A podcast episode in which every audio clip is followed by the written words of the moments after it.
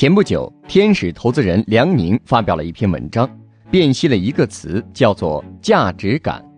梁宁说，价值感和价值观是不太一样的两个词。如果你问马云、马化腾，你的价值观是什么？他们可能会给你一个符合场景的答案，多少有些包装的味道。但价值感不同，价值感是一个创业者内心真实的价值指南针，是他做每一个微小决策时的价值判断。如果这个价值感足够清晰，那么他的核心班子乃至每一个员工都会用同样的价值感做价值判断。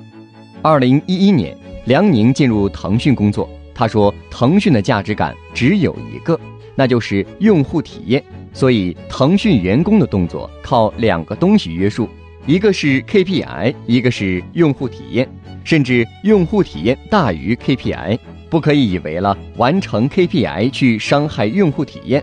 相反，如果用户体验很棒，但 KPI 异常，在腾讯是可以探讨的。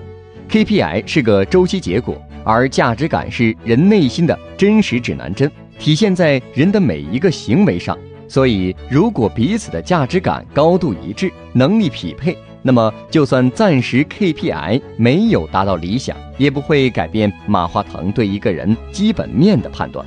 有了用户体验第一的价值感，把不认同这种价值感的人排除在外，腾讯就成了用户体验神教，马化腾成为了教主，代表了腾讯人对用户体验无限追求的理想。同时，梁宁还提到了阿里巴巴。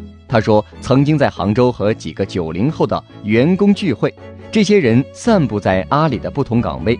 梁宁问他们，在你们的日常工作里，做或者不做，多做还是少做，有没有一个判断的依据呢？这几个阿里的年轻人几乎是异口同声的回答：能帮到客户生意。梁宁说，帮助生意是马云真实的价值感。所以，阿里就是一个帮助生意神教。